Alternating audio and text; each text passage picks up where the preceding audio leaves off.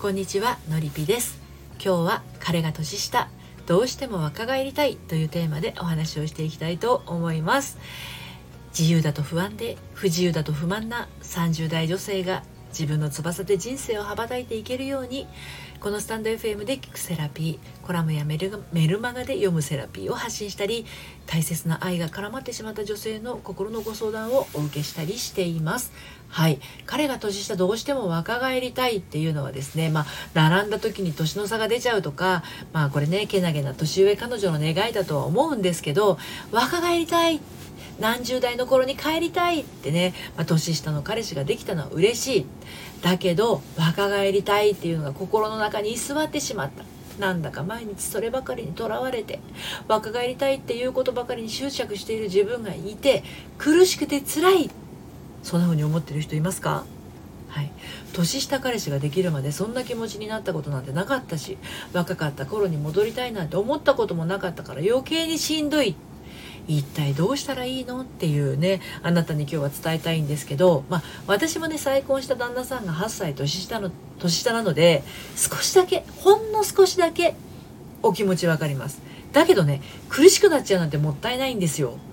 うん、もっと恋愛を楽しみましょうよということで今日もまた3つに分けてお話をしていきたいと思うんですけど1つ目が若さにとらわれていると損をするよ。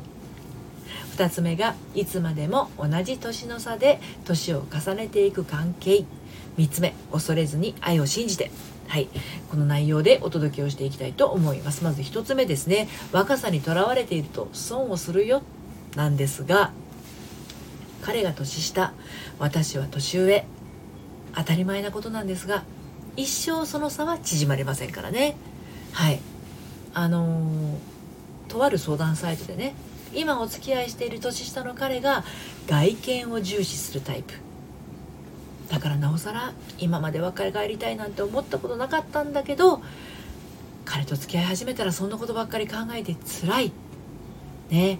そんなお悩みをお持ちのねアラフォー女性がいらっしゃいましたね。ある相談サイトでね。あの私が今の旦那さんと出会った頃私はアラフォー。彼はアラサーでしたから。お気持ちよく。わかんないですこれ。本当に。うん。あのだってね彼が求めているのはそこじゃないからですね。うん。そこじゃないってことが分かってたからですね。はい。このご相談のご このご相談の女性はですね彼がこの女性に求めているものが若さだと思っているから辛いんですね。外見重視な彼に見捨てられるのが怖くて苦しいんですね。外見や容姿を重視するっていうのが具体的にどういうものかあれですけどね彼だっていつまでも若くありませんよ。あなたが年取るように彼も年を取ります。シワも白髪もできるし体力も衰えることでしょうね。だけどお付き合いとか結婚とかあの容姿で成り立つものではないんですよね。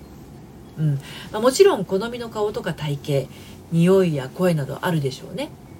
でも一緒に年を重ねていく中で生まれる愛情はそんじょそこらの上辺だけの可愛さや綺麗さそして若さを持つ女性に負けることはないでしょう。っていうかそういうものを築いていくものなんじゃないですかお付き合いってね。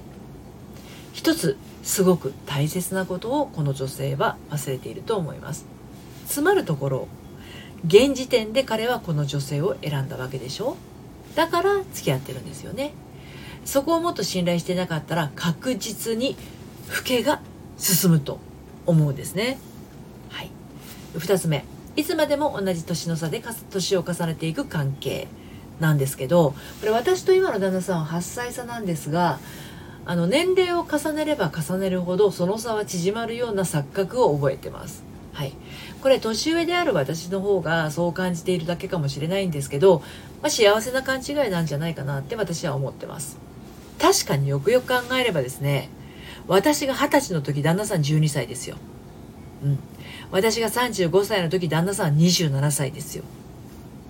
私が42歳の時旦那さんは32歳ですよ、うん。まあ、この辺りまではねムムムって思う時期もありますよね。特に二十歳の時12歳とか言うとこれ犯罪ですからね。はい。ですけど私結婚した時あの私は53歳で旦那さん45歳だったんですよね。まあこれもうむむって思う人は思うかもしれないけどね。当人同士は年齢のことはあの意意識にすら上っていないんですよね。こう改めて書いててもねそっかーってな感じなわけですよ。でこれから先年を重ねていくとですね私が65歳の時旦那さんは57歳私が71歳の時旦那さん63歳私が79歳の時旦那さん71歳ねなんだかあんまり差がない感じになってくるでしょ？そしてもはや外見重視とか容姿が大事なんて年齢でもなくなってきますよ。ね。元気でボケてなくて笑って暮らしてる。自分の足でね、あちこち歩いて出かけられてる。こんな幸せな未来と現実はないでしょ？う。ね。えー、最後に3つ目の、えー、恐れずに愛を感じてっていうことなんですけど、本当にあなたのことを大事に思う相手なら、あなたを不安にさせたりしません。はい。だから恐れずに自分の心配を彼に伝えてみてください。私若返りたいの。あなたに捨てられそうで。言ってみてください。きっと笑い飛ばしてくれることでしょうね。はい。私も今の旦那さんと結婚する時思いましたよ。私が53歳彼は45歳ですね。だから彼が年下の女性と結婚すれば自分の子供を持つことも当然可能な頃なわけですよね、まあ、男性男性は何歳で結婚したとしてもねあの可能なわけなんですけどね。で私はすでに子供が2人いてしかも成人した子供がいる状態での再婚だったからね。なおさら自分の子供を彼が持てないことへおせっかいな気持ちがあったわけですよ。うっすらとね、うん、だけど彼はこう言いましたよ。もう子供はいるじゃないってね私の子供たちのことを、まあ、そう言って可愛がってくれてますね可愛がるって言っても再婚当時2人ともうちの子供たちはねあの20代前半なだったんで家族として楽しいつながりをずっと持つというそういう感じでしたね。私の場合は年の差再婚になるのでしょうけど、まあ、初めての結婚でも同じですよね。年上側がそんなに罪悪感を持つことなく甘えるところはしっかり甘えて頼るところはしっかり頼ること。自分で何でもやろうとしないことと彼が自分を愛してくれたことを確実に抱きしめてください。幸せをね自らぶっ壊さないようにしましょうね。はい。ということで今日はですね彼が年下どうしても若返りたいというテーマでねお話をしてきました。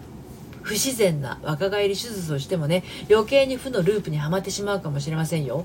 あなたらしさとありのままを大切にしてくれているのだと信じてねあなたに若さを求めてお付き合いをしているのではないもっと壮大なあなた自身が求められているのだと彼を信頼しましょう。はい、で今日の内容はね私の公式サイトのコラムでも綴っています。読んでみたいなっていうあなたは概要欄のリンクから読んでみてください。そして今抱えている悩みがねなかなか一人じゃ解決できない。ね、今一歩突破口がつめつかめないっていうあなたはメールマガジンの方からご相談はお受けしてますので詳しくはこの配信の概要欄またはプロフィールの概要欄からメールマガジンメール講座の方ですね無料でやってますので登録してみてください。大人の反抗期処方箋メール講座お届けしています。はい今日も最後まで聞いていただいてありがとうございました。それではまた。さようなら。